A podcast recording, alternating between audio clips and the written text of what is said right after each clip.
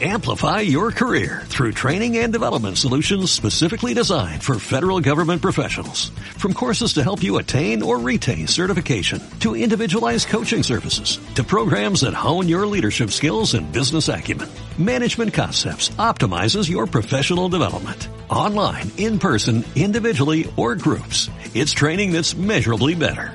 Learn more at managementconcepts.com. That's managementconcepts.com. Comienza Más que Cine. Come fly with me, let's fly, let's fly away. If you can use some exotic booze, there's a bar in far Bombay. Come fly with me, let's fly, let's fly away. Come fly with me, let's float down to Peru. In Llama Land, there's a one-man band and he'll toot his flute for you. Come fly with me, let's take off in the blue. Once I get you... Muy buenas, bienvenidos a Más que Cine. Para mí es un inmenso placer estar de nuevo con todos eh, los oyentes del programa. Estamos en la edición 460 y conmigo tengo a Raúl Bocache. Muy buenas, amigo. Hola Javi, un saludo para, para ti y para todos los oyentes de Más que Cine. ¿Cómo estás, Javi? Vamos, Muy si te parece, empezamos hoy rapidísimamente porque tengo unas ganas horrorosas de empezar este programa de hoy porque tenemos muchos contenidos especiales.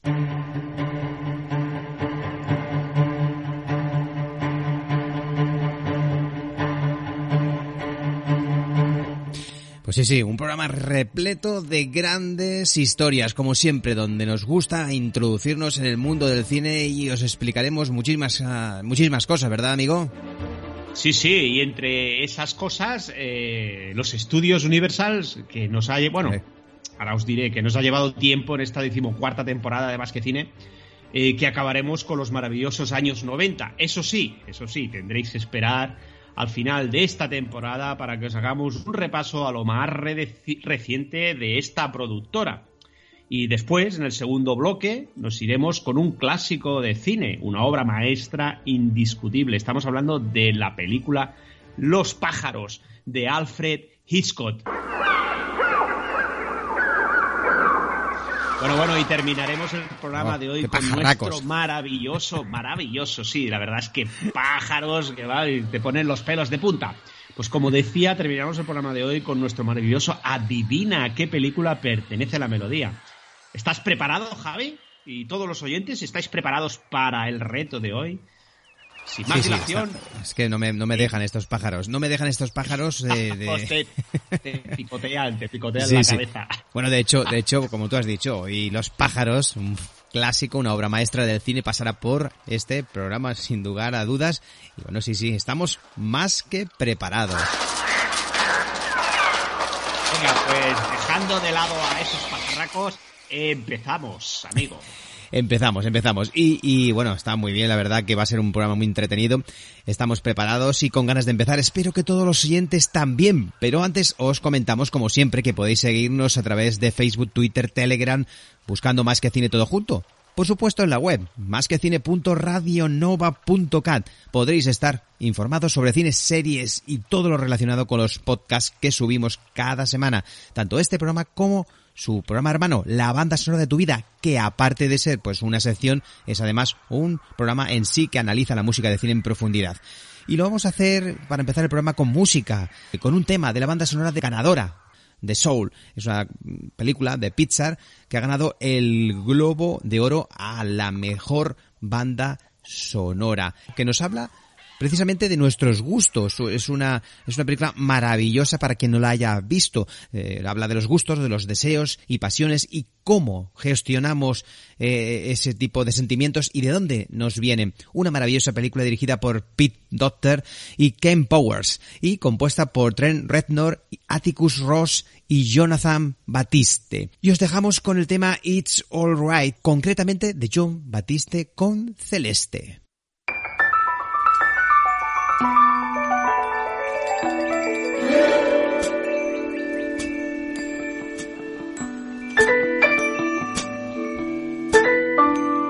Say it's alright. Say it's alright.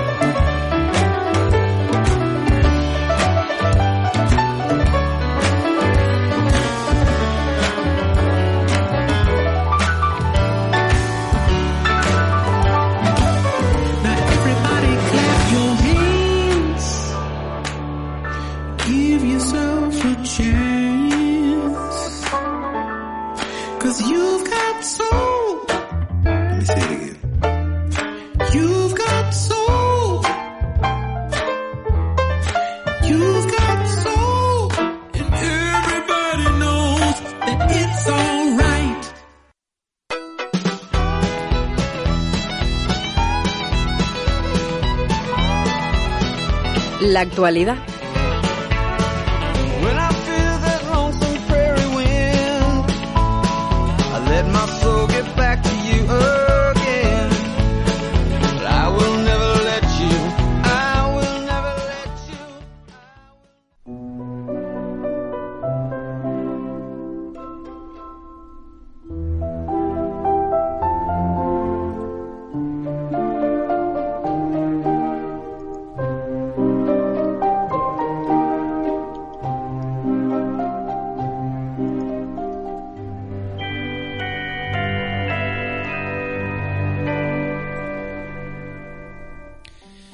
Y comentar rápidamente en esta sección de actualidad, pues eh, la ceremonia de los Goya que tuvo lugar hace pocos días, el sábado por la noche, un momento importante de nuestro cine.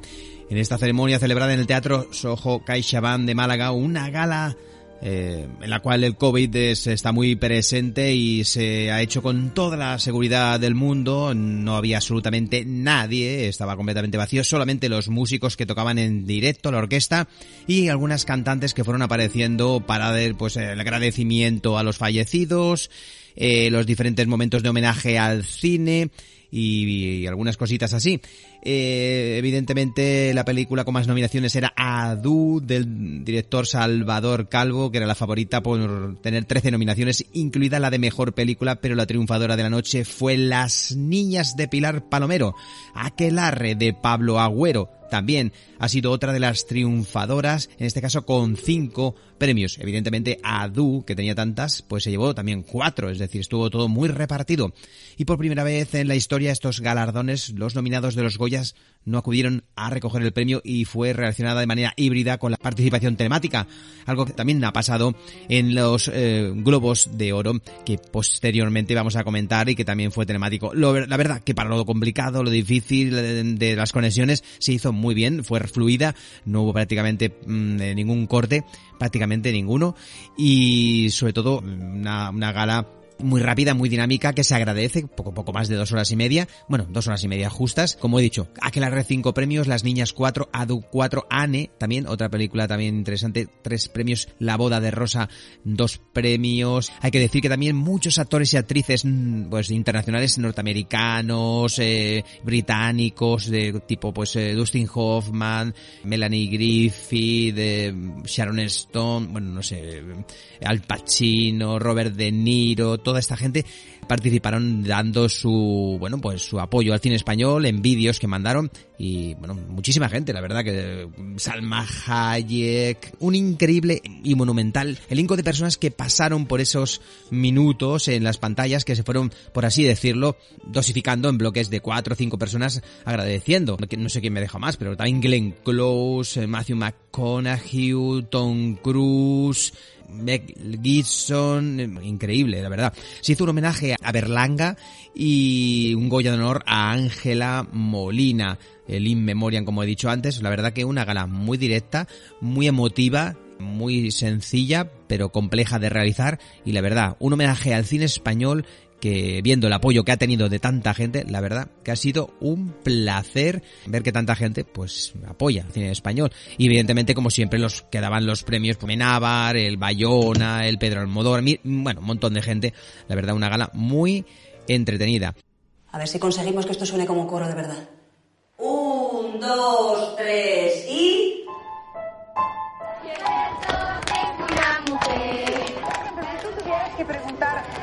a una niña, a una de estas Sí. colegialas, Sí. ¿qué les preguntarías? No les preguntaría, les daría un consejo. Póntelo, pónselo.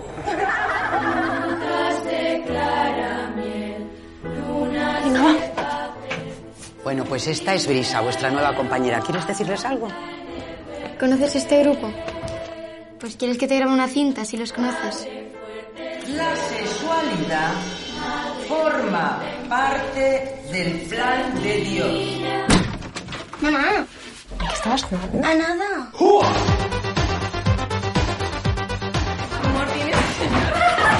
El encuentro entre el hombre y la mujer se realiza en el matrimonio. Punto. A mí nunca, nunca me han pedido rollo. Yo nunca, nunca he sido huérfana. Mamá, ¿cómo murió papá? Se murió de repente antes de que tú nacieras. Eres una mentirosa.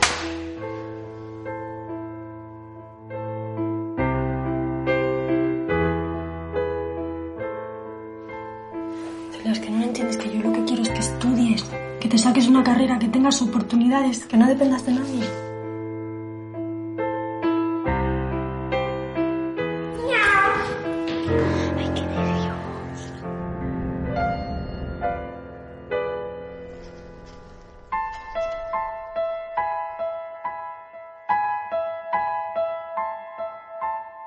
Y vamos a pasar ahora rápidamente al repaso de los Globos de Oro, que ya que estamos hablando de festivales, pues bueno, repasamos lo que sucedió una semana antes en esa ceremonia que es la antesala de los Oscar y que nosotros normalmente también repasamos aquí en el programa cuando llegue la, no sé si es finales de abril o principios de mayo, bueno, que este año se ha retrasado, que también pues tenemos muchas ganas de que llegue.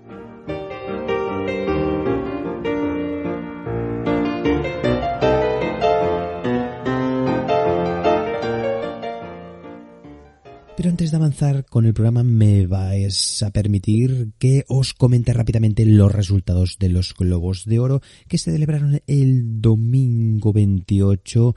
Aquí eran las primeras horas del 29 de febrero. Las mujeres directoras que tenían muchas opciones en esta ceremonia, por lo tanto un papel protagonista en este evento.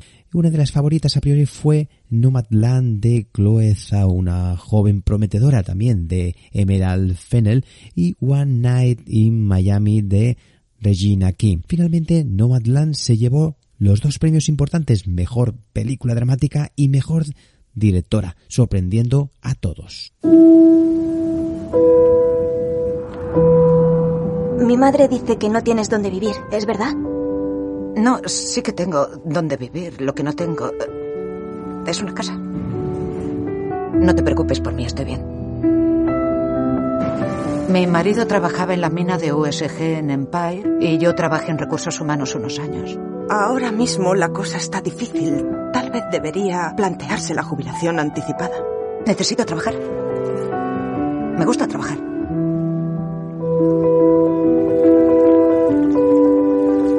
¿Cómo has llamado a tu furgoneta? Vanguardia. Oh, es un nombre fuerte. Ella lo es. Eres mi hermana. Cuando eras pequeña, a los demás les parecías excéntrica. Podías parecer rara, pero era porque eras más valiente. Netflix, dentro de este año tan extraño y confuso, optaba por eh, películas como Mank de Devin Fincher que se fue de vacío y El juicio de los siete de Chicago de en la cual Aaron Sorkin sí que se llevó el premio al mejor guion. La plataforma de streaming también lideraba entre las series con las nuevas temporadas de The Crown, que ahora hablaremos, también se llevó una buena tajada, aunque pues estaba en las apuestas y, y bueno pues eh, no parecía que se fuese a llevar tantos, ya que los Globos de Oro no suelen premiar eh, series como esta que ya lleva cuatro temporadas y ya fue premiada en sus primeras eh, ediciones, pero en este caso sorprendió. Los Globos de Oro que ya se conocían antes del comienzo eran la el premio Cebi B. de Mile a toda una carrera en el cine que otorgaba a Jane Fonda, actriz realmente veterana y muy importante, en la cual hizo un discurso esperado y muy emotivo, mientras que el premio Carol Burnett a la trayectoria en televisión recayó sobre Norman Lear, el gran cómico de series de los años 70 y 80. Y hablando de esta serie de The Crown, que ha sido otro de los premios esperados en esta ceremonia de los Globos de Oro, que obtuvo nuevamente el premio a la mejor serie y por supuesto las actrices principales también se lo llevaron. Aunque ayudaría si decidiera aquí mismo su nombre. ¿Mi nombre? Sí, señora, su nombre regio. El nombre que adoptará como reina. No compliquemos las cosas de forma innecesaria. Mi nombre será Isabel. Entonces, larga vida a la reina Isabel.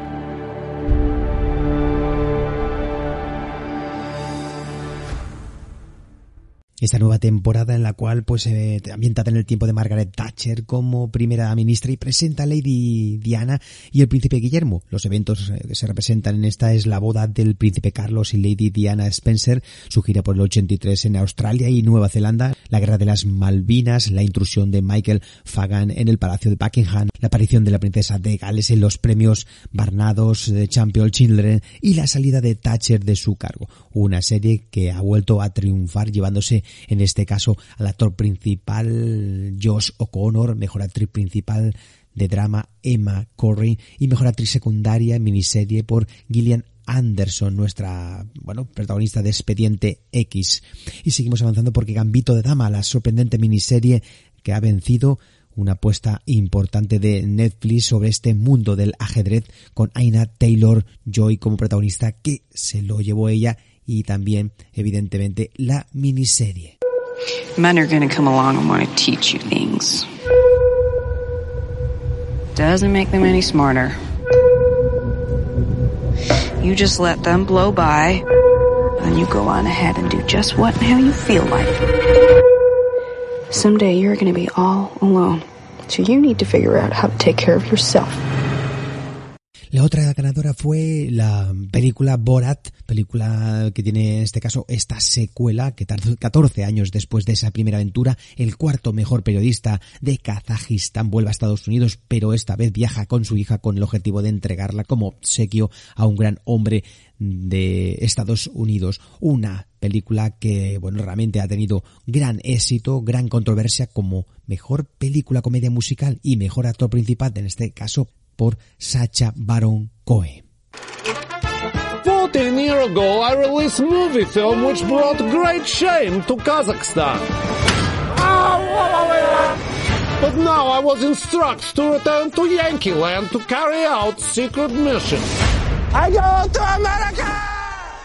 Y otra de las eh, películas que han triunfado es Soul, la película de Pixar. ¿Alguna vez te has preguntado de dónde provienen tu pasión, tus sueños y tus intereses? ¿Qué es lo que te hace ser tú? Pixar te hace o te lleva hacia un viaje desde las calles de Nueva York a los reinos cósmicos para descubrir las respuestas a las preguntas más importantes de la vida. Una película de animación que se ha llevado a la mejor banda sonora, en este caso, compuesto por Trent Reznor, Atticus Ross y Jonathan Batiste. Y evidentemente se ha llevado el premio al mejor film de animación. Estos han sido los premiados más importantes de esta ceremonia de los Globos de Oro que realmente han sido, bueno, una ceremonia un poco fría debido a que se ha tenido que hacer con prácticamente sin público y con espacios separados donde cada persona que recibía las nominaciones y los premios pues estaban desde sus casas.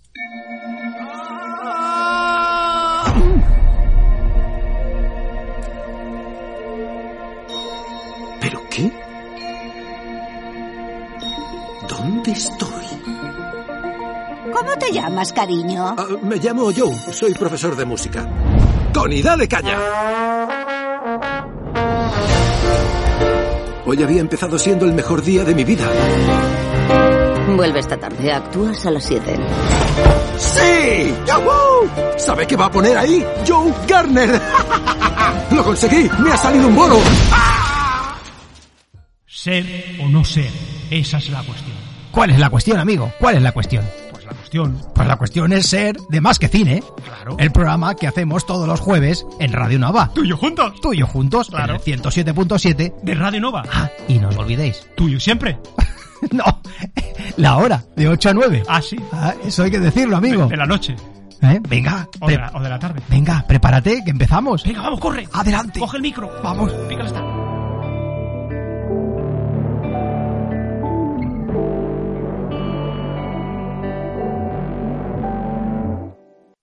Tres, dos, uno, acción.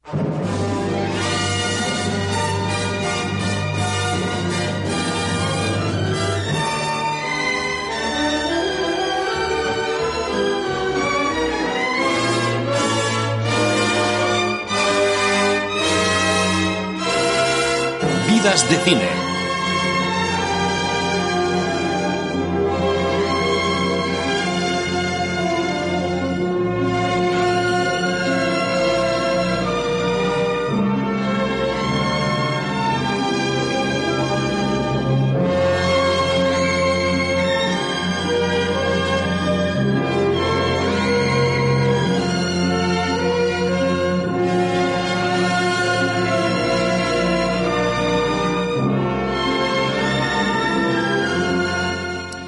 Pues sí, sí, estamos de vuelta aquí en Vidas de Cine para volver con nuestra mayor que hemos tratado por activa y por pasiva, la Universal.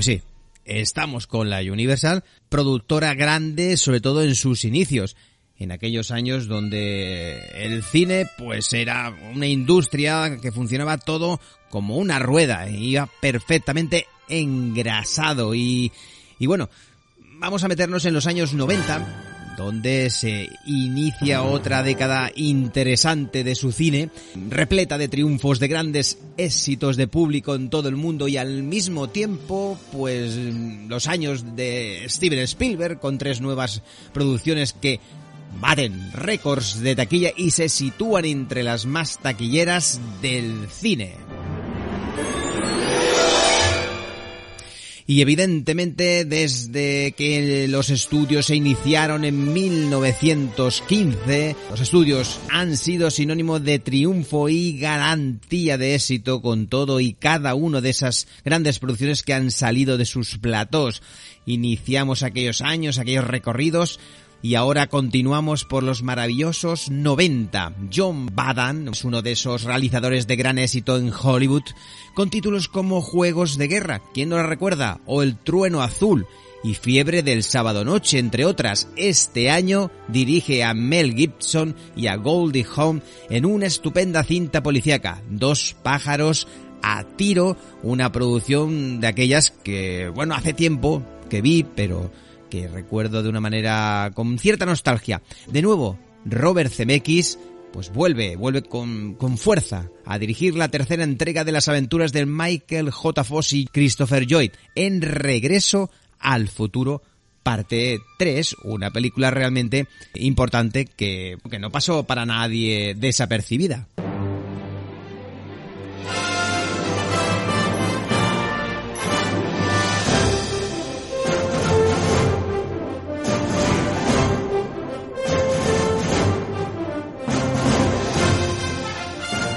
Y nos trasladamos al eh, salvaje oeste en esta tercera entrega, como suena esta maravillosa música, evidentemente de Alan Silvestri.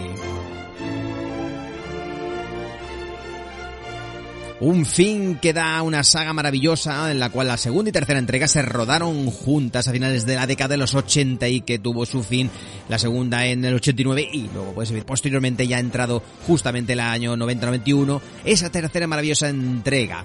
Hay que decir que el romanticismo también tiene cabida ese año con una espléndida cinta Pasión sin barreras protagonizada por James Spider Susan Sarandon y dirigida por Mandoki. Es otro gran director y actor también. Sidney Pollack llama de nuevo a su actor favorito, Robert Redford, para que encabece el reparto de Habana. Una interesantísima, yo diría espléndida cinta ambientada en la Cuba de Batista que recuerda mucho a esa mítica Casablanca de Michael Curtis. La verdad que una interesantísima apuesta. Eh, Arnold Schwarzenegger regresa a la comedia con la película Poli de Guardería, en la que da vida a un duro policía metido a profesor de un parvulario. En este caso, Penélope Ann Miller, Linda Hahn, Richard Tyson y Carol Baker le acompañan en el reparto. Hannah y Barbera fueron los creadores de una muy popular serie de dibujos animados que ese año salta al cine, Los Supersónicos. Una interesante apuesta que en ese año tuvo mucho, mucha fuerza. La familia real británica desaparece al completo en un accidente y aparece un particular sucesor, Rafi, un rey de peso, de David Ward, con John Goodman y Peter O'Toole. Hay que decir que también John Badan vuelve y regresa a deleitarnos nuevamente con una estupenda cinta policíaca llamada Colegas a la Fuerza con Michael J. Fox.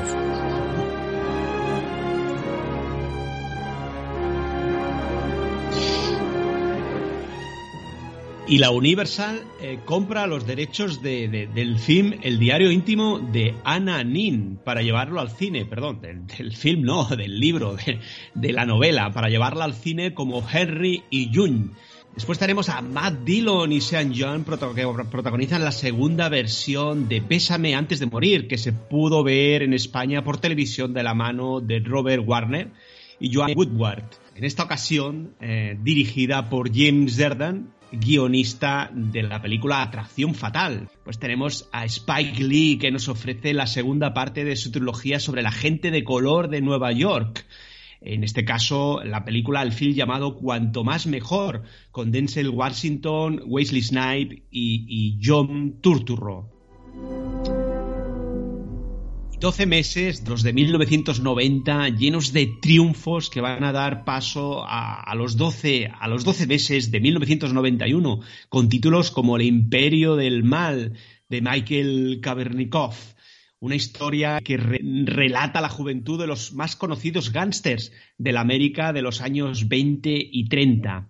En el reparto, actores jóvenes de la talla de, de Christian Slater, Patrick Dempsey y Richard Grieco, con el, con el apoyo de F. Murray Abram y Anthony Quinn. Y después tenemos la película Fibel va al oeste. Es una nueva aventura dirigida por Phil Nieberling que presenta Steven Spielberg y Wes Craven, que es un nombre muy conocido por los amantes del género terrorífico. Este año vuelve para dirigir la película El sótano del miedo, con Brandon Adams y Everett McGill. Y cómo no, cómo no, John Travolta protagoniza una nueva producción creada especialmente para el público joven, una película llamada Grita, con John Walter, Richard Jordan y Linda Fiorentino. Y si el año pasado Spike Lee filmaba la segunda parte de su trilogía, en este año, en 1991, realiza la tercera y última entrega de esta con el título de Fiebre Salvaje, con Wesley Snipe, Annabella Sciorra, Anthony Quinn y el propio Spike Lee.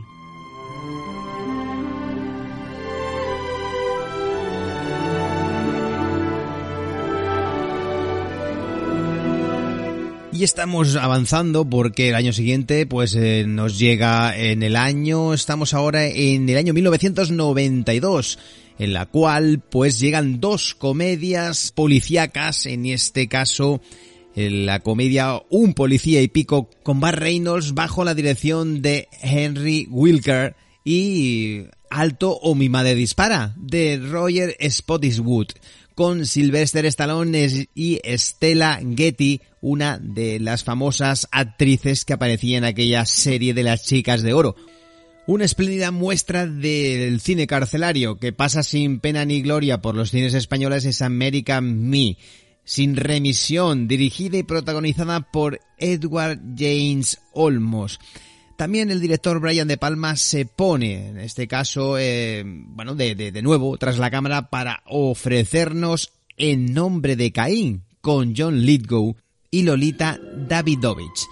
Steve Martin y Goldie Hawn se encuentran en una divertida comedia de gran éxito, esposa por sorpresa que realiza Fran Oz, con Julie Harris, Donald Moffat y Peter McNichol. Un enorme perro trae de cabeza a una familia, pero hace las delicias también de grandes y chicos en esa saga llamada Beethoven, que está pues eh, fue su primera entrega, pero creo que llegó a tener hasta tres partes. De Brian Levan con Charles Grodin, Bonnie Hahn y Dean Jones.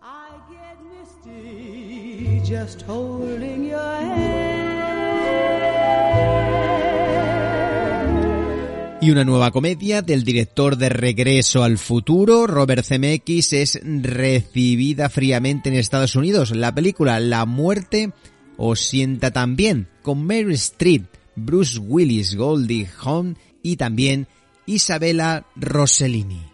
Cirugía estética, ni el maquillaje, ni la cirugía estética, ni el maquillaje. ¡El maquillaje es inútil! Ni la dieta, ni el Photoshop. Si bebe esa poción, no envejecerá ni un solo día más. Siempre será mejor aliarse con las fuerzas del más allá. ¡Pero estás muerta! ¡Es un milagro! Yo te pinto el culo a ti y tú me lo pintas a mí. Hay que decir que Joe Pesci es el ojo público de Howard Franklin, uno de los mejores films del año con Barbara Hersey, producción de Robert Zemeckis también, que estaba en aquellos años en todos los fregados, por así decirlo. Un ladrón, un espía, un fugitivo, un delincuente y además un pirata informático, además de una maestra de piano, son Los Fisgones, interpretado por Robert Redford, Dana Croyd, Ben Kingsley, Mary McDonnell, Sidney Poitier y el malogrado River Phoenix, bajo la dirección de Phil Alden Robinson. Hay que decir que Tom Cruise y Nicole Kidman protagonizan una espléndida película. Son los pioneros del oeste, llamada Un horizonte muy lejano, de Ron Howard, una producción que, bueno, a mí me, me gustó, con una banda sonora compuesta por John Williams, ni más ni menos. A finales de los eh, 60, Dino Risi dirigió a Vittorio Gassman en Perfume de Mujer, con una impresionante, bueno, pues eh, acogida, por así decirlo, que ahora, que ahora se realiza en aquellos años una nueva versión, que llevó a cabo Martin Bretz. Eh, Al Pacino encabeza el reparto de Esencia de Mujer, que le hace ganar un Oscar al mejor actor. Él no necesita que le etiqueten como merecedor de ser un hombre de ver. ¿Qué coño es esto? ¿Cuál es el lema de este colegio? Muchachos, informad sobre vuestros compañeros. Salvad el culo o de lo contrario os quemaremos en la hoguera. Bien, caballeros. Cuando la porquería se desparrama, algunos corren y otros se quedan. Aquí está Charlie afrontando el fuego y ahí está George escondiéndose en el bolsillo de Papaito. ¿Y qué hacen ustedes? Van a recompensar a George y a destruir a Charlie. La película más esperada del año fue sin duda la película Parque Jurásico, que fue una de las cinco más taquilleras de, la historia del cine. La perfección lograda por Steven Spielberg eh, en esta nueva película asom asombró, asombró al público que llenó durante cinco meses los cines donde se exhibió. Basada en la novela de igual título de Michael Crichton, el reparto está integrado por Sam Neill, Laura Dern, eh, Jess Goldblum y Samuel L. Jackson, una aventura que comenzó hace 65 millones de años para cerrar el año 1992 y abrir el siguiente, el 1993, con nuevas películas que recordar. Mira, es, es un dinosaurio.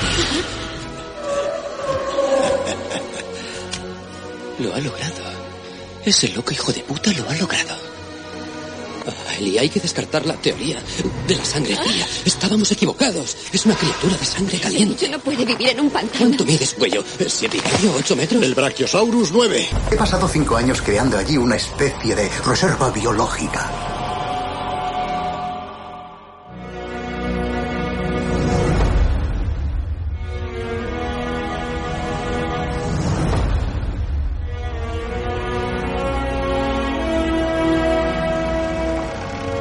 Quién tienen ahí? ¿A King Kong?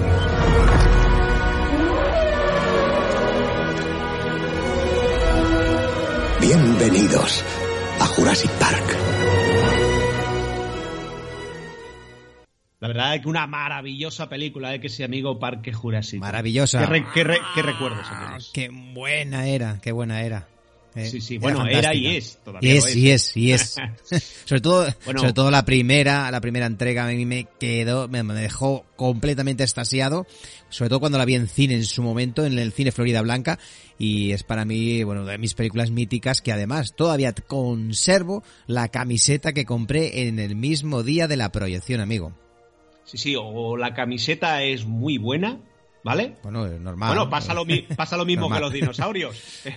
Se mantiene camiseta- 65 millones de años, amigo. Una camiseta normal, pero bueno, que, que aún la conservo, ya está un poquito deteriorada, negra con su logotipo, y pues sí, sí, sí. la verdad es que me hizo mucha, mucha, me hizo mucha ilusión, ¿no? Y el cine estaba completamente, eh, los exteriores estaban llenos, dando la vuelta a la manzana, aquel cine, eh, y, y lo recuerdo como si fuese ayer. Por, por eso digo que fue uno de esos años mágicos bueno. del cine.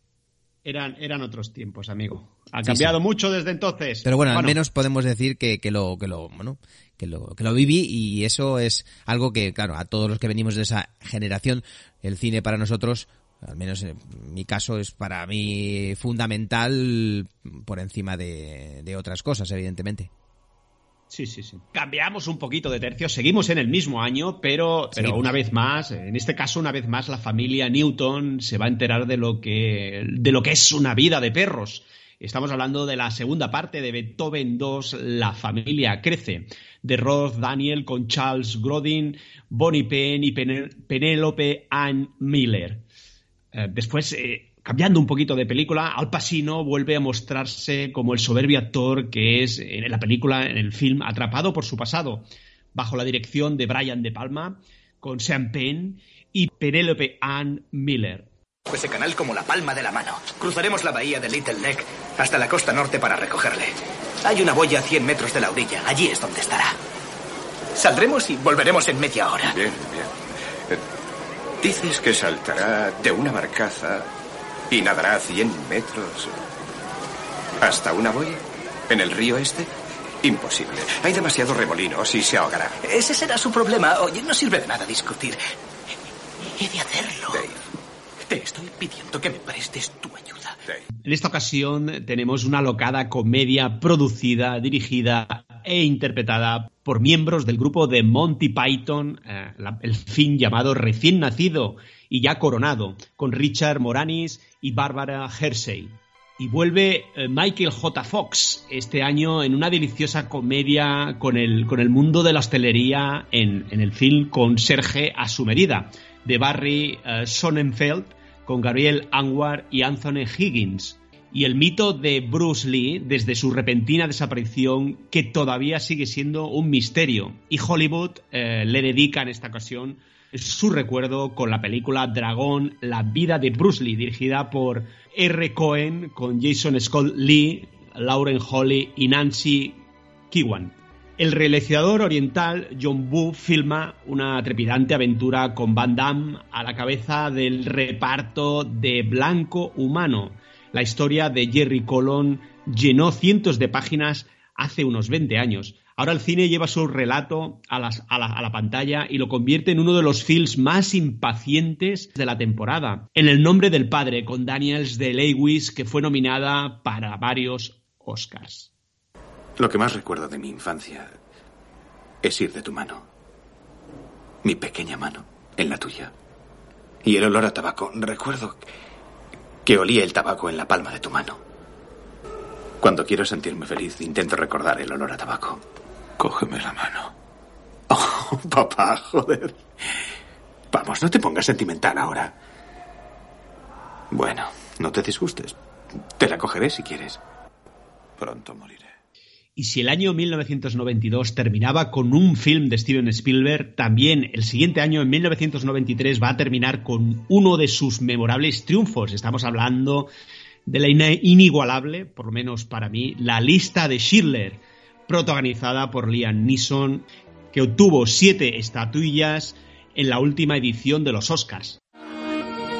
¿Quiere a esta gente? Sí, a esta gente. Mi gente. Quiero a mi gente. ¿Quién es usted, Moisés?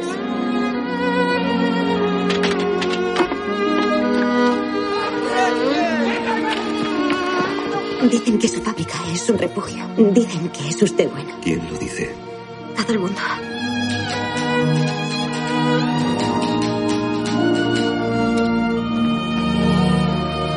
Lo único que tiene que hacer es poner el precio.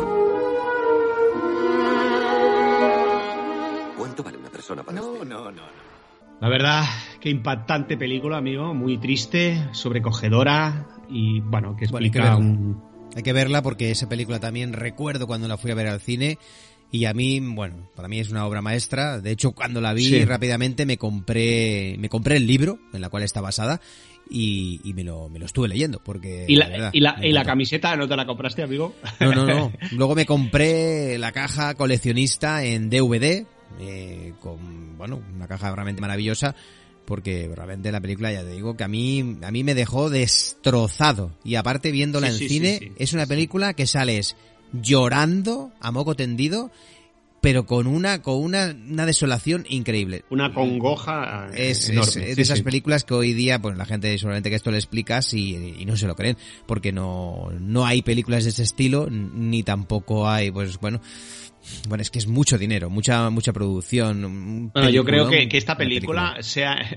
veas cuando la veas, te toca, te toca, te toca la fibra, pero Ya. siempre. ¿eh? Es una y al de Steven que- y al Steven Spielberg le funcionó bien porque bueno cambió su estilo de mm, cine más comercial por un cine muchísimo más arriesgado más dramático. De hecho el director llevaba más de 10 años aparcando el proyecto para realizarlo. Incluso había pensado durante esos 10 años estamos hablando de 10 años pasarlo a otros directores con más solvencia en este terreno y al final por H o por B eh, llegó el momento, se fue pasando los años y cuando llegó la oportunidad de hacerla como ningún otro director eh, quería hacerla o en ese momento él se veía con fuerzas, con ganas después de haber hecho aquella maravillosa película del color púrpura con Whoopi Wolver pues ya empezó a, ver, a hacer algún drama que otro y bueno, este le llegó en el momento idóneo y se nota su madurez. Una obra Sí, maestra. sí. Es decir, hay que verla una vez en la vida al menos para saber lo que pasó, porque bueno, te lo cuenta de una manera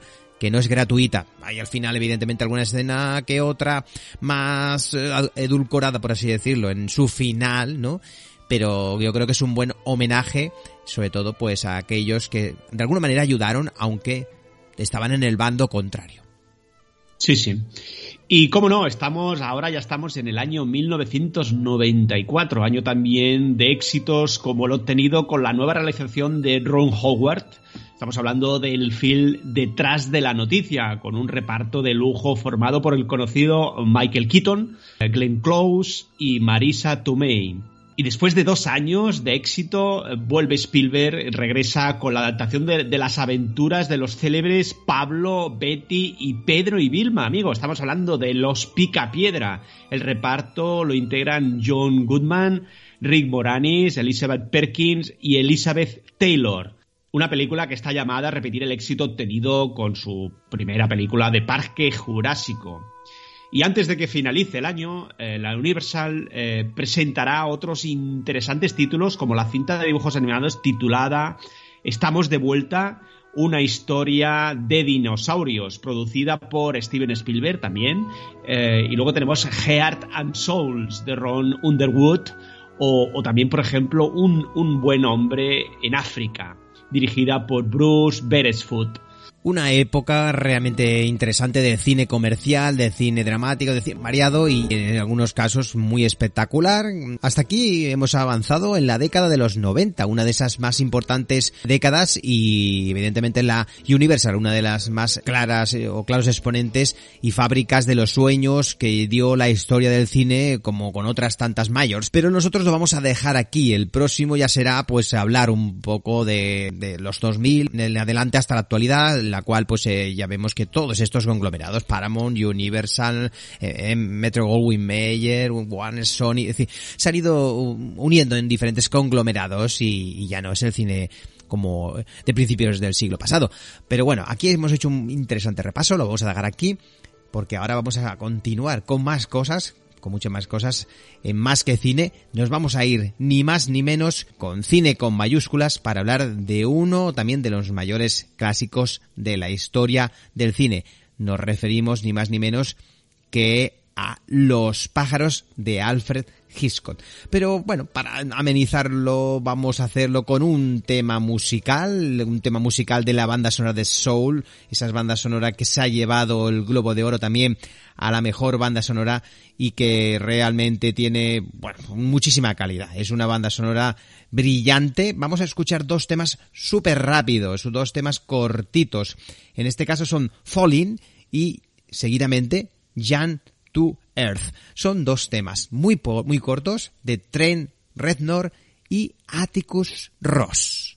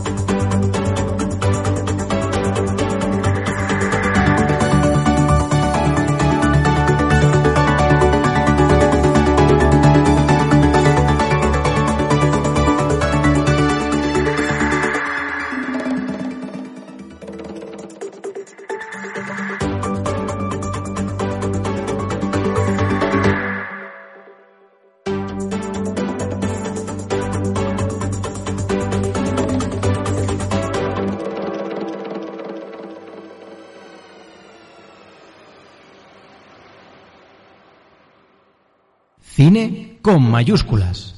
Cine con mayúsculas. ¿Cine con mayúsculas?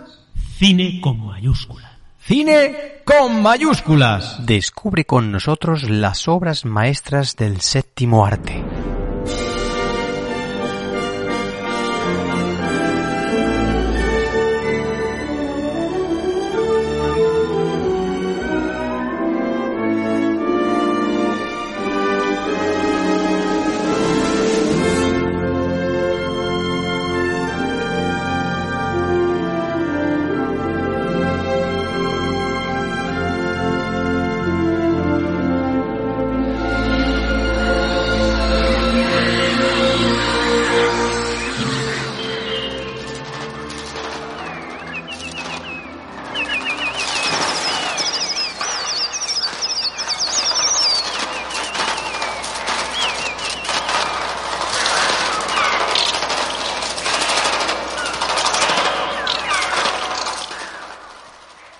Madre mía, madre mía, qué estrés, qué estrés. No, no, eso, es que, eso está sucediendo aquí ahora mismo, ¿eh? Allá donde estoy grabando. Sí, sí, hay una Sí, bandada dejado, de pájaros. has dejado la ventana abierta. Has dejado Bueno. la ventana abierta y se están metido pájaros, ¿no? No lo sé, amigo, pero yo, yo creo que vamos a tener que dejar esta grabación porque eh, están empezando a entrar por la, por la ventana. ¡Que cierra la ventana, anda! Espérate que voy a cerrarla, a- espérate, espérate que voy a cerrarla. Espérate que la cierro. Ya está, ya está. Parece un Oh. tiroteo en vez de los pájaros, que sé, una cosa rara. Bueno, bueno, más, bueno, más ¿Que, aparte. que lo- ¿Los has matado a todos o qué? Pero más aparte, eh, un clásico, bueno, un clásico del cine maravilloso que vamos a hablar. Venga, Sí, vamos sí, a, sí, vamos a no, hablar no, un poquito más, de los The Bird. eh, ¿Sabes tú, sabes tú que el cine tiene la capacidad de sorprendernos en algunas ocasiones con películas que en su momento fueron buenas películas, pero que con el tiempo se, se convierten en obras maestras. Hubo un personaje, o había un personaje, que decía que cuando se estrenaba una de sus películas, bueno, él decía, lo voy a decir en sus palabras, cuando se estrena una de mis películas, el público y los críticos se apoltronan cómodamente en sus butacas y se dicen que me asuste si puede. Y mi misión, o consiste en eso, en conseguir que vieran la película sentados en el borde de la butaca. ¿Quién decía eso, amigo? A ver. Pues el director que- de las películas, me imagino que de, a esta de hora ya lo sabes, ¿no? Bueno, claro, es que hemos comentado al principio del programa que íbamos a hablar del maestro del suspense, entonces me imagino que lo habrá dicho él, ¿no? Has cogido palabras del propio director, ¿verdad? Sí, sí, cómo no. El maravilloso Alfred Hitchcock. Y en esta ocasión, eh, como ya hemos dicho por activa y por pasiva, os vamos a hablar de su, de su película Los pájaros, una película del año 1963, amigo. Ya ha llovido. Pero empezamos, te voy a, te voy a relatar una, te voy a relatar una escena de la película, ¿vale? Vale. Eh, primero empezamos con uno, luego con tres, después cinco, dos más, otros tres más. Los pájaros, en suave y silencio vuelo, van aterrizando sobre una extraña construcción metálica, donde los niños de una escuela juegan a la hora del recreo. Ha terminado la clase. La maestra observa aterrorizada la gran cantidad de pájaros, como te ha pasado ti hace unos, momentos. Hace, hace salir a los niños lentamente y les manda que se vayan rápidamente hacia, hacia sus casas. De pronto, un chillido. Un pájaro levanta el vuelo. Los demás lo siguen. El aire se llena de graznidos y gritos de niños. Los pájaros les atacan picoteando sus cabezas y arañando sus caras. Están aquí otra vez, eh, amigo. Es que no, no hay manera. Cierra ¿eh? la ventana, hombre, cierra la ventana. Buah. Increíble, amigo. Sí, amigo. Acabas de describir realmente una escena que, bueno, la verdad que paraliza los sentidos a una cinta realmente apasionante, ¿no? Es perfecta, es escalofriante, podríamos decir. Eh, Los pájaros, dos horas de cine. Eh, un cine inteligente.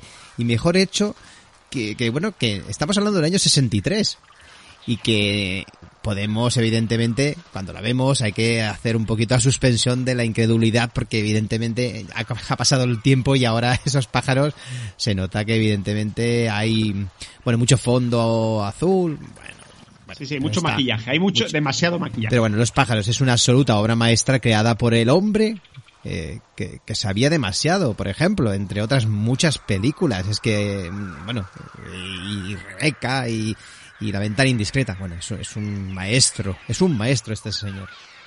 Sí, sí, amigo, qué razón tienes. Y la idea de rodar este film eh, le sobrevino al cineasta británico después de leer eh, en un periódico local una noticia sobre un hecho ocurrido en California. La noticia decía algo así, narraba, ¿no? Narraba como un millar de aves habían precipitado al interior de una casa por la chimenea, ocasionando graves desperfectos y lastimando a la, a la- a la dueña de la casa. Alfred Hitchcock recordó entonces un relato corto de, de du Maurier, publicado en 1952. La novela describía un violento ataque de una bandada de pájaros a una pequeña localidad, premisa que suponía un excelente punto de partida para una película. Poco importaba que la calidad del cuento fuera bastante, fuera bastante deficiente, lo que realmente le interesaba era la, anécdota, pues de elaborar una historia con, mayor fuerza dramática y, y ya se encargaría otro. Pero encontrar a esa persona no fue tarea fácil, amigo. Joseph Steve, eh, Stefano, el guionista de Psicosis, se negó a llevar a cabo la adaptación a pesar de estar bajo, bajo contrato de la Paramount. Eh, después Samuel Taylor y Ernest Lehman estaban cumpliendo otros encargos y de John Michael Hiles, o sea, que ni quería ni oír hablar. Sí, sí, y luego finalmente creo que se decantaron por Ivan Hunter, que cuyo bagaje literario pues incluía una impresionante lista de, bueno, breves narraciones de misterio firmadas con el seudónimo de Ed McBride. Los pájaros marcó, por otro lado, el paso de, del realizador de la Paramount a precisamente la Universal, que esto ya lo comentamos en el programa cuando hablamos de los años 60. Estudio en el que permanecería hasta el final de sus días. Sí, sí. Y cuando aún no había empezado a, pensar en el reparto, eh, Hitchcock descubrió eh, en un anuncio de televisión a la que sería la sucesora de su adorada Grace, Grace Kelly, la actriz que había cometido la indelicadeza de abandonarle para precipitarse en brazos de un príncipe europeo, amigo. La modelo, la modelo en cuestión, una atractiva y elegante rubia que respondía al nombre de Tippi Hedren, firmó un contrato de siete años con la Universal y se sometió a tres de las pruebas más caras de la historia de Hollywood, amigo. El maestro quedó tan entusiasmado con los resultados que no dudó en ofrecerle el papel principal de, la, de su nueva película. Algún tiempo más tarde, Tippi eh, declaró, dijo que incluso tras su primera entrevista personal con el cineasta británico, y a pesar de que éste le comentó que estaba preparando un nuevo proyecto, jamás había imaginado que llegaría a intervenir en él, y menos aún como protagonista. Sí, sí, Tippi Hendren, que es la madre de, de, Melanie Griffith, imagínate. Los demás componentes del reparto, a excepción de Jessica Tandy, otra actriz que con los años luego se haría famosa pues por la película Paseando a Miss Daisy, mm, ya bastante mayor, eh, tampoco es que fueran mucho más conocidas. Rob Taylor y, Susan Pleshit, por citar solo a los dos más importantes, se enfrentaban a ese primer reto de su carrera y es que eh, Sir Alfred Hitchcock tenía muy claro que el director y los pájaros eran las únicas estrellas de la película y eso lo tenía muy, pero que muy claro.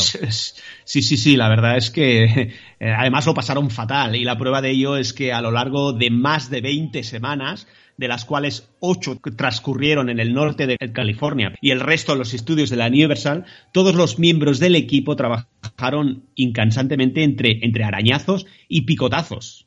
Sí, sí, y si el rodaje fue pues una prueba complicada para todos, Tippi Hedren se llevó la palma.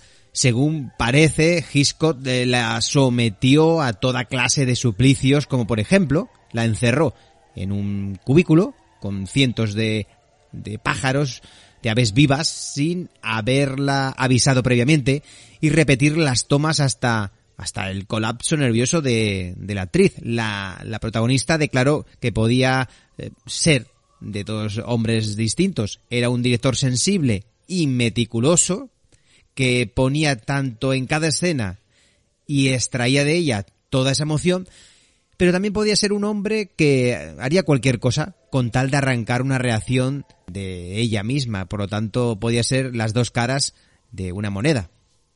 Sí, sí, era un, ya me entiendes, ¿no? bueno, compartir, eh, la verdad es que compartir escena con cientos de pájaros no es algo a lo que muchos actores estén acostumbrados. En una de, de, estas eh, secuencias, por ejemplo, la, las aves acorralan a Jessica Tandin, le revuelven el pelo y le tiran de la, de la ropa mientras ella se defiende a manotazos eh, de, sus, de sus ávidos picotazos. Cuando le preguntaron si había pasado miedo, eh, ella, ella dijo, según, según sus palabras, me impresioné un poquito. Solo un poquito, ¿eh? Después de todo, es la primera vez que comparto un escenario con más de 2.000 actores. Aunque debo decir que al terminar la película estaba un poco preocupada pensando si los pájaros no se tomarían demasiado en serio sus papeles. Los picotazos no son muy agradables que digamos.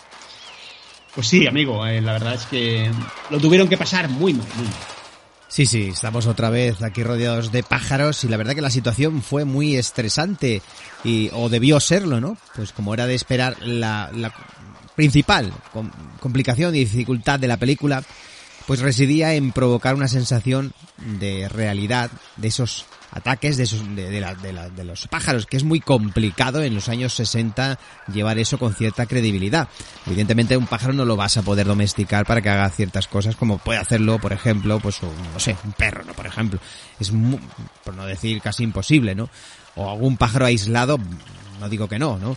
Pero es que estamos hablando de bandadas de pájaros. Albert eh, Whitlock, eh, Robert Boyle y Harold Michelsen se encargaron de esos efectos especiales. El primero como responsable de los, de los mates, que, que son las pinturas sobre fondo azul para facilitar la, la sobreimpresión ¿no? de escenas en movimiento, el segundo como director artístico y luego el tercero como un autor detallado con una, bueno, un trabajo de storyboard en este caso. De las 1500 tomas eh, planteadas para la película, pues casi tres veces más de las utilizadas normalmente por el director. Una parte importante, 400 de ellas eran eh, trucajes, por así decirlo. Y la mayor parte de esos efectos especiales se realizaron a partir de unas artimañas con las pantallas, en este caso pantalla azul y sobreimpresiones de gaviotas. En algunas escenas como el ataque a la cabina, en la que se encuentra la protagonista Tippi Hedren, no quedó pues más remedio que planear o, o emplear, mejor dicho, pájaros mecánicos en este caso y ahí a lo mejor, pues bueno, si te fijas cuando te, pues esto se ve, ¿no? En el inquietante plano final de la cinta se recurrió pues a un ingenioso truco de pintar 500 patos eh, de gris, de color gris, para, bueno, mostrar toda la carretera poblada llena de esos supuestos entre comillas, cuervos que se apartaban tranquilamente mientras el coche se alejaba en esa escena final. La, verdad que en aquella época se lo tenía que ingeniar, la verdad que eh, sabiéndolo es ingenioso, ¿no? Pero tú imagínate pintar a todos esos pájaros eh, fue la verdad que difícil, solo el hecho de pintarlos.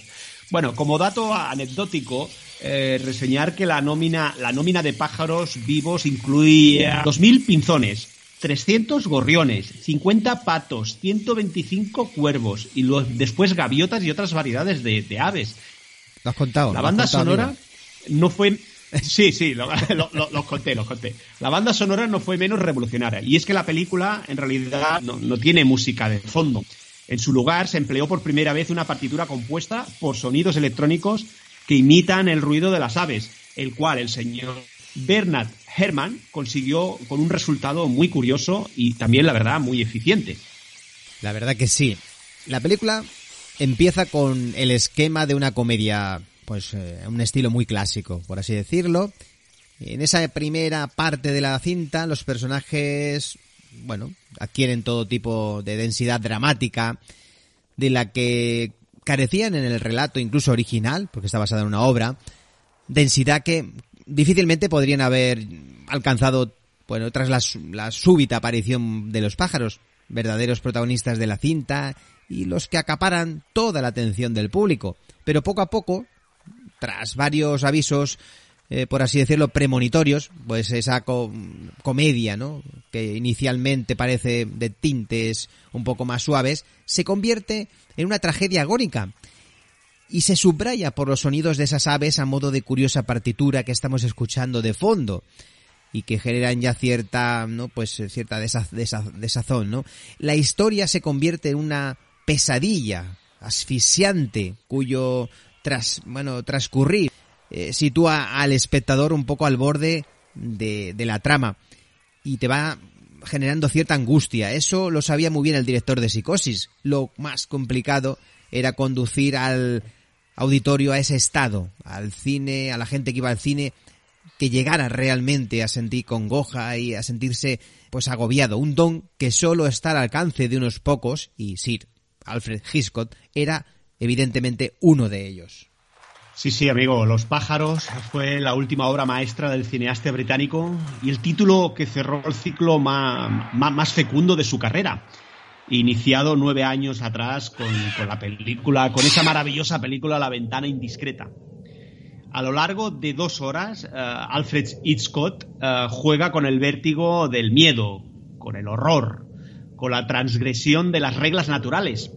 Las escenas magistrales se suceden una detrás de otra y en un alarde de ritmo las coloca, las alterna, las pone y las quita magistralmente con el fin de que el corazón eh, estalle, nos estalle a todos los espectadores. No merece la pena extenderse en la capacidad eh, de este cineasta para que cada una de sus imágenes ofrezca eh, mucho más de lo que el ojo puede percibir, amigo.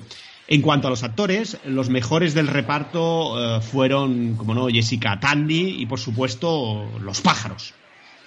Eh, decir que Tippi Hedren, por su parte, se reveló como la última gran heroína Hitchcockiana, amigo. Hitchcockiana. ¿Qué parece esa palabra? No era, no era la verdad una, Me una parece- gran actriz, pero me parece muy bien.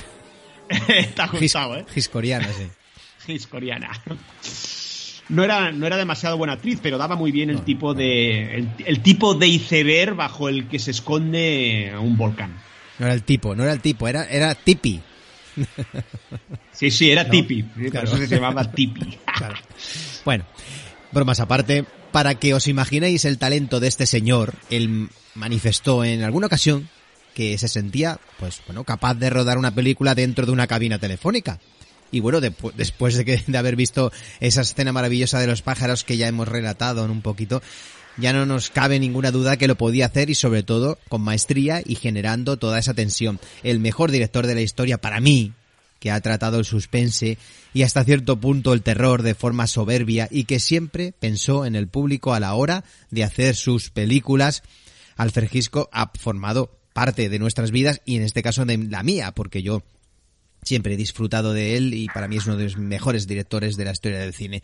Un artesano, genio y metódico director que creó el término MacGuffin y que entre sus obras maestras estuvieron títulos como Rebeca, Psicosis, La ventana indiscreta, El hombre que sabía demasiado con la muerte en los talones y por supuesto esta magnífica película que hoy hemos tratado, Los pájaros. Seguramente algunas obras maestras nos hemos dejado de nombrar por el camino, pero estas son una clara referencia a su maravilloso cine, amigo.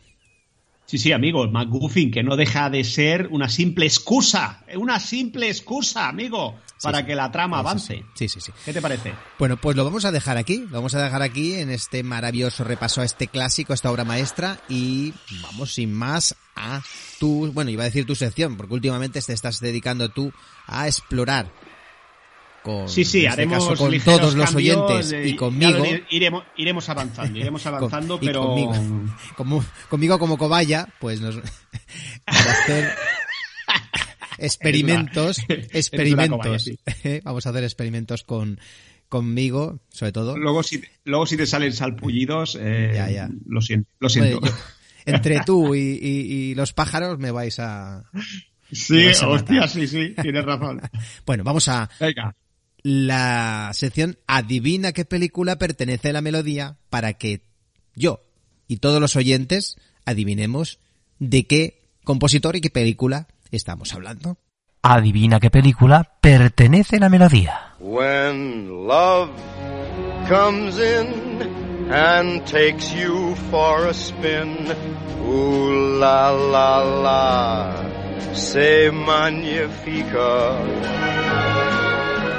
When every night your loved one holds you tight. Pues aquí estamos, amigo. Ya puedes, ya puedes eh, iniciar esta maravillosa eh, Venga, vas a hacer, apuesta va- y vas a hacer de cobaya, amigo. Vamos a ver, porque se atisba hoy una melodía maravillosa, ¿verdad? Sí, sí, amigo. La Divina de hoy forma parte, forma parte de la banda sonora de una película estrenada mm, na- hace solo un año, el año pasado, el 2020. Es decir, que su compositor tiene 69 años, amigo. Ya sé que es un dato un poquito, un poquito difícil, pero bueno, por algo tenemos que empezar. Eh, pasamos a escuchar el tema inicial, eh, pero antes os daré otra pequeña, otra pequeña pista. ¿Qué te ha pasado? La, la película, la película tiene una temática ah, de western y también es, eh, es una road movie. Ah, así que, amigo, pon el tema inicial y empieza la divina de hoy. Vamos allá.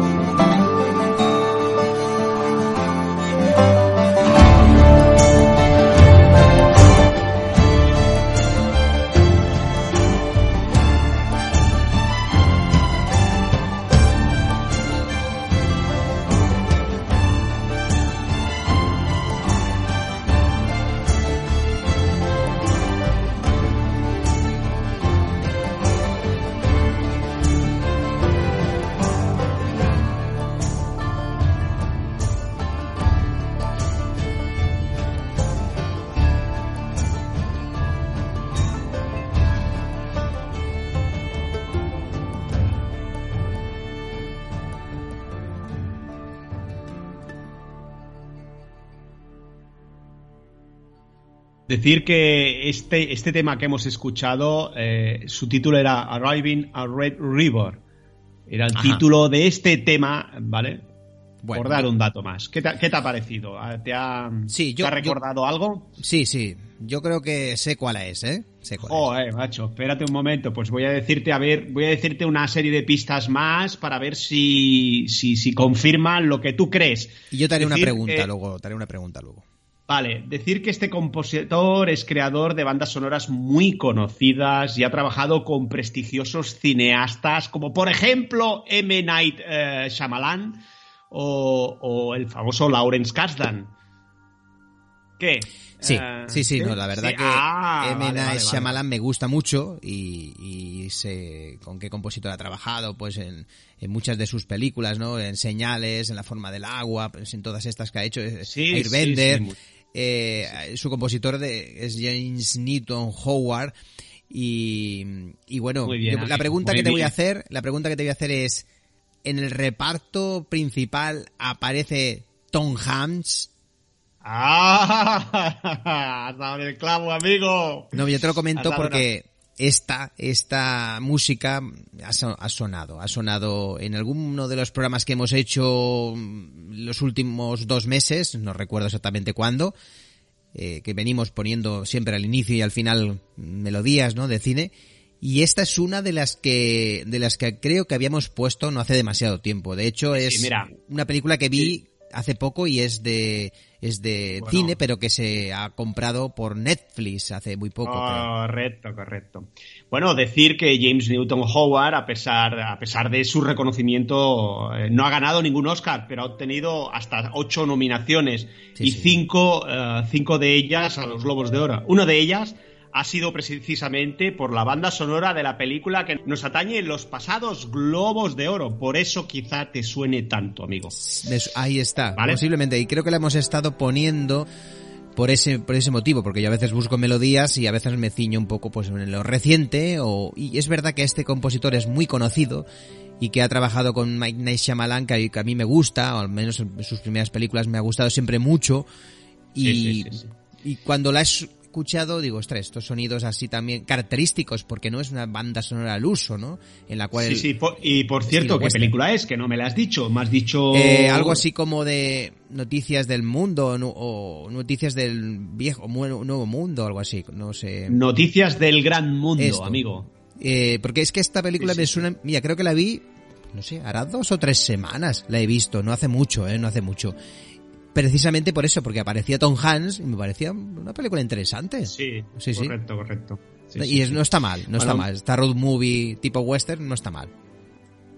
Sí, sí. Bueno, de, de hecho, eh, la película Noticias del Gran Mundo, eh, su director es el director de la, de la mayoría de las películas de Jason Bourne. Ah, amigo, estamos la hablando saga. de Paul Buena. Greengrass. Muy buena, muy Eh, buena es- esa saga. Este film está enmarcado cinco años después eh, del fin de la guerra civil esta- estadounidense, en la cual un capitán viaja de ciudad en ciudad narrando noticias, hablando de, de pre- de presidentes y de reinas, de luchas, de glorias, eh, de devas- devastadoras catástrof- catástrofes y apasionantes aventuras que tienen lugar en cualquier rincón del mundo.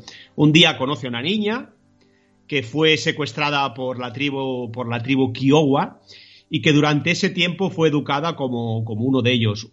La verdad es que es un épico western con una visión íntima que ofre- que ofrece a Tom Hanks, amigo, como tú bien has dicho, uno de los mejores papeles.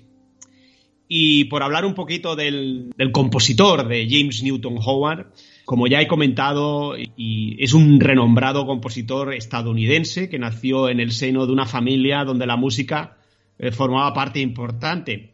De hecho, su abuela fue una importante violinista durante la década de los 30 y los 40. Amigo, no sé si lo sabías. Eh, James Newton Howard de joven tenía un grupo de rock con el que viajaba ofreciendo conciertos, pero después trabajó para cantantes como Diana Ross, como Ringo Starr y, Harry Nilsson, amigo. Estamos hablando hace unos cuantitos años. Sí, sí.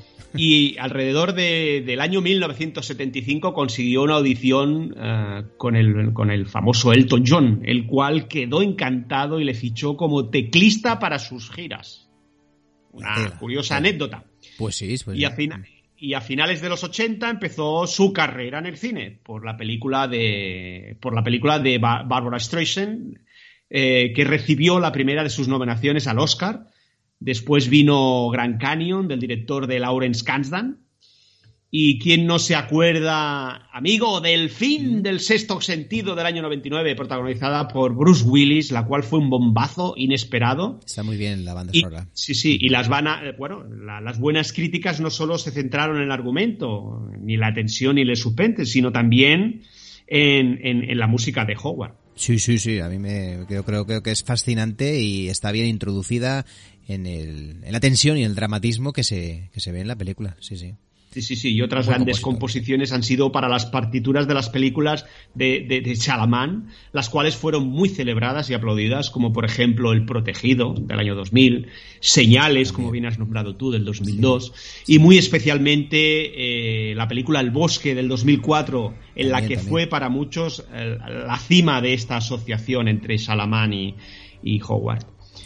Está, Otra, otra de sus grandes colaboraciones fue con otro gran músico ilustre en el que en el film de Batman Beijing del año 2005, ah, que fue la primera entrega de la trilogía de Christopher Nolan, amigo, nuestro amado Christopher Nolan. Sí, sí, sobre el hombre murciélago. Y Howard colaboró a cuatro manos con Hans Zimmer, amigo. Hans Zimmer. Es verdad, es verdad, es verdad. para su composición musical. Algo que después extendió para la secuela, El Caballero Oscuro, del año 2008 creando una fusión entre los ritmos más vertiginosos y con más adrenalina del compositor alemán con, la particular, con el particular lirismo contenido y la sensibilidad dramática creados por Howard, en lo que también eh, fue un auténtico éxito. Y pues en la partitura de la película que nos ocupa, eh, estamos hablando de la película Noticias del Gran Mundo, el compositor firma una hermosa creación, eh, la verdad, exquisita y elegante. Mientras el personaje de Tom Hanks es arropado con música que expresa su bondad, su fragilidad y también su soledad, a la niña se le envuelve con un halo musical que enfatiza el misterio y enigma y, cómo no, su vinculación con los aborígenes americanos. Ambos son enfoques íntimos, austeros, que salvo en momentos puntuales, nunca se escuchan en primer plano, sino de una forma bastante sutil, en la retaguardia y, y nada explícita. Todo ello contrasta con la música que sirven como base del western, amplia y sólida, y también en aquella que se aplica para los momentos de peligro. ¿Qué te ha parecido, amigo, la, la divina de hoy? Pues una divina que, bueno, que al ser un tema más, más actual me, me, ha supuesto menos dificultad de adivinar, lo que pasa que también habrá mucha gente que al igual pues no, bueno, no sé si la habrá acertado o no, pero bueno. Eso a ti, eso a ti, pero a otra gente le habrá resultado, pues bueno, más, complejo, o no, no lo sé. Sí, sí, ahora estamos con un tema muy actual, con una película bastante reciente, es más fácil que mucha gente se haya acercado, sobre todo a Netflix, que es la que compró al final los derechos para poderla exhibir viendo que no se iba a estrenar en las salas cinematográficas. Sí, sí. Pues bueno, hay que, hay que echar, eh, dar una de cal y otra de arena, ¿no? La próxima será complicada, te lo aseguro. Vale. Y si te parece, despedimos el despedimos la Divina de hoy y me parece que también el, el programa con una suite, bueno, una suite, son dos temas, la verdad, dos temas que, que he juntado, he fusionado, que son los dos temas se llama End Titles y, y el otro tema es Kid Visit Maria, con una duración de unos 10 minutos más o menos, y nos despedimos con este tema musical, grandioso tema, que son dos. Pues nos despedimos con este tema hasta la semana que viene. Como siempre comentamos, que disfrutéis del cine de las series. De aquí a siete días volvemos a estar con todos los oyentes del programa, con muchas más sorpresas y novedades. Aquí, en Más que Cine. A cuidarse mucho, amigo. Y que la fuerza os acompañe siempre. Adiós. Adiós.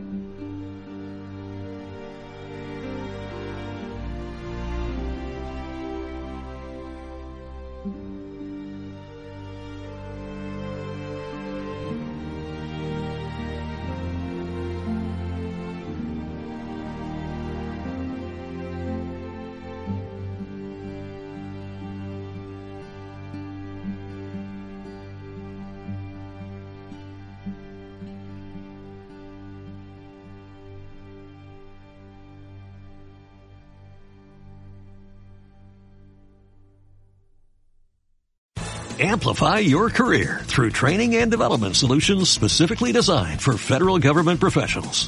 From courses to help you attain or retain certification, to individualized coaching services, to programs that hone your leadership skills and business acumen, Management Concepts optimizes your professional development. Online, in person, individually, or groups. It's training that's measurably better. Learn more at managementconcepts.com. That's managementconcepts.com.